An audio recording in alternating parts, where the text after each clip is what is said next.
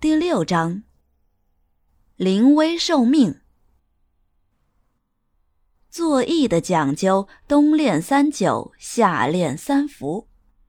雪梅从开始跟老方学艺后，不怕苦，不怕累，汗湿衣衫，风雪冰侵，她也从未退缩。她跟顺子早上一起去河边吊嗓子。一起练功，一起去山间游玩，一起挨于氏的打骂，一起哭，一起笑，两人好的宛若亲兄妹。就这样过了十年。十年间，于氏更老了，那双眼睛被皱纹密包的更小了，可是叫骂的声音却越发的尖利。张妈也更老了，动作却还像从前一般麻利。就是不时会想起他的儿子，会掉泪暗泣。开化市街上走来一个梳着一条乌黑油亮的大辫子的姑娘，她白里透红的面庞嫩得都要掐出水来，细长的睫毛下是一双水灵灵的大眼睛，一件白底红花的短袄把她衬托得玲珑有致。下身一条蓝色的长裤，更是让她的身材修长漂亮。这就是十六岁的雪梅。跟在她后面的是一个剃着平头的小伙子，健壮黝黑的皮肤，俊俏的眉眼，笑起来露出一口洁白的牙齿，显得憨厚而可爱。这是顺子，他已经十八岁了。他们这是去戏园子里演戏，十年已过，雪梅已逐渐在戏里扮演一些不太重要的角色，而顺子已经开始演上迎客、送客之类的戏了。顺子哥，你看那是什么？雪梅拉着顺子走到人群汇集的地方，那是乡下来的耍猴的，那猴戴着金冠，手里拿着一根金棒。朝着空中一阵的飞舞，观看的人们无不鼓掌叫好。只见这猴将手一翻，拿出一面锣，向行人搔首弄耳的要起赏钱来。雪梅看到这猴，也忍不住开怀大笑。这时，一串糖葫芦递到他的面前，是顺子给他买的。吃吧，糖葫芦。雪梅惊喜的吃了一颗，你也吃。顺子连忙摆手：“哦，我不吃。”雪梅眼珠一转，趁他不备，把一颗糖葫芦硬塞到顺子的嘴里，笑着跑开了。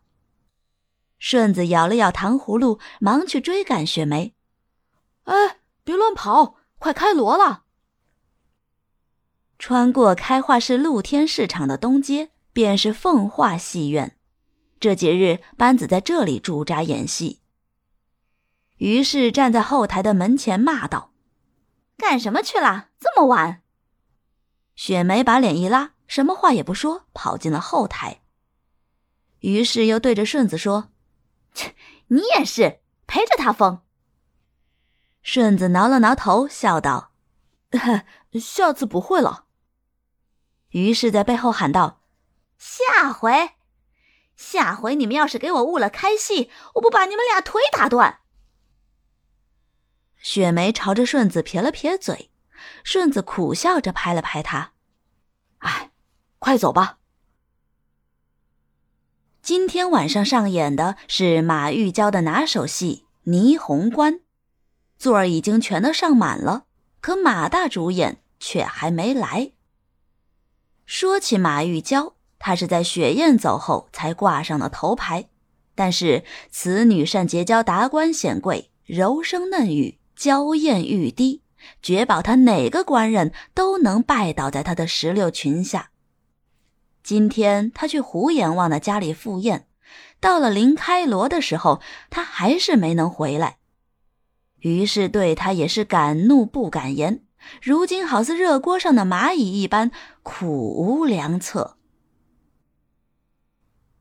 于奶奶，您看这怎么办呢？前台闹着要退票呢。大衣箱老马边说边给于氏掀起上场帘儿。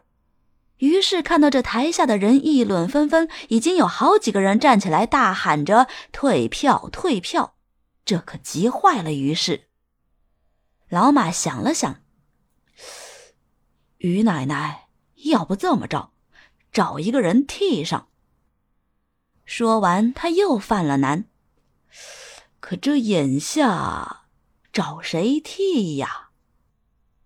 于是也低头思虑起来。突然，他看了看身边的沈兰君，要不你上？沈兰君笑着摆摆手：“我，我都多少年不唱了，我早忘了。再说，你听我这嗓儿成这样了。”于是，一把推开他：“切，滚开，废物！”于是走到后台中央，大声喊道。听我说，谁能把今儿这场霓虹关给我拿下来，我给谁长包银。大家纷纷停下了手中的胭脂笔，开始议论。这时，听见一个声音：“哎，你不是会吗？你去吧。”于是闻声赶过去，是凤儿。于是问凤儿：“谁？谁会？”凤儿指了指雪梅，她，她会。雪梅忙推说：“您别听她瞎说，我哪会啊？”凤儿马上讲道：“谁说的？我听你唱过，你师傅教了你的。”雪梅示意凤儿不要说，她把头一转：“我唱不了，你还是另找别人。”一个声音打破了这个僵局。你唱得了，你来唱。雪梅一看是师傅来了，忙走到师傅身边。雪梅，你来唱。咱们唱戏的有句话叫“救场如救火”，无论什么情况，咱们不能亮了看客。去吧，记住师傅给你说的话。雪梅望着老方的眼神，她坚定地说。行，我唱。雪梅进了化妆间，这是主角才有的单人化妆间。她做梦都想来，却在梦里都不敢来。他摸着这些戏服，这是他从来都没有摸过的。平常他多看他们一眼，都会被玉娇骂回去。这次他真的如愿了，踏进了这个化妆间。用上了高级油彩，戴上了体面的头冠。干什么呢？还不快穿戴！雪梅吓了一跳，回头一看，是老方。师傅，我有些紧张。老方展开素日紧蹙的双眉，微微笑了笑：“不怕，师傅给你把场。”他走到雪梅身边。来，我给你上妆。雪梅坐下来，老方拿着油彩开始为她勾勒起来。他看见师傅的眼里发出了慈爱柔和的光芒，这是他从来也未曾见到过的。他深感师傅的期待与信任，他决心一定好好唱，给师傅争脸。撩开化妆间的青帘，大家一看雪梅，都怔住了。任谁也没有想到，雪梅的扮相竟是如此的惊艳大方。今日这一场是雪梅初次登台唱主角，按照戏班惯例，在上场前须得向祖师爷上香磕头。祖师爷供奉的是唐玄宗唐明皇，这是求祖师爷赏碗饭吃。其次是向师哥师姐磕头，实则是向祖师爷身边一左一右两个木娃娃。如果这一天还有婴儿的戏，则要抱着这两个娃娃上台。最后则是向后台的师傅和同仁们磕头行礼，一则报答师傅深恩，二则求各位同仁台上照应。雪梅双膝跪地，大衣箱老马高喊了一声。孩子向各位师傅磕头行礼了。雪梅饱含热泪，向老方和众位师兄弟跪拜磕头。咚咚咚咚，戏开锣了，师傅亲自为他掀开了上场帘。他望着满后台的热切期盼的眼光，上了场。后台静的连一丝声音都听不到。大家都屏息凝神，关注着前台的一切。顺子给老方拿了把椅子，老方摆手拒绝，他要站在上场门，真切地看着他的徒弟首演。这种习惯他保持了多年，雪雁是，雪梅也是。顺子此刻也急得手心直冒汗。这《霓虹关》是一出二本联演的大戏，取自《隋唐演义》。该剧讲述隋末群雄起义，瓦岗欲夺霓虹关，而守城新闻里却臂力过人，瓦岗苦攻而不破。而此时王伯当已箭射新闻里，新闻里死。其妻东方夫人为报夫仇，上阵杀敌，孰料一见王伯当，竟生爱慕之意。遂马上生擒，差遣侍儿说亲。王伯当假意应允，洞房夜怒斥东方氏，并杀之。雪梅整装定气，走上前台，未待开口，台下当即发现了端倪。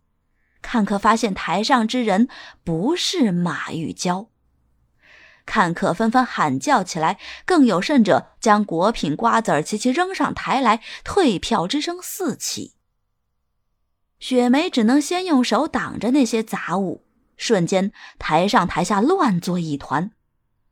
看到台前的雪梅受欺凌，顺子一时火起，想要上台营救。这时老方一把攥住他的手，用眼神警惕他不要轻举妄动。虽然挡了顺子，但老方此刻自己也没有底，因为初次上台是演员的一大难关。开头如果一旦出现差错，那么今后他将会气馁怯懦，能不能度过今日刁难，全看他的造化。于是此刻也着急起来，不过他关心的是今晚的票钱是否会落空。雪梅挣扎着在台上，用手挡着台下砸来的碎屑，看着台下的起哄混乱，她的鼻子一酸，委屈气急之下，她向下场门走去。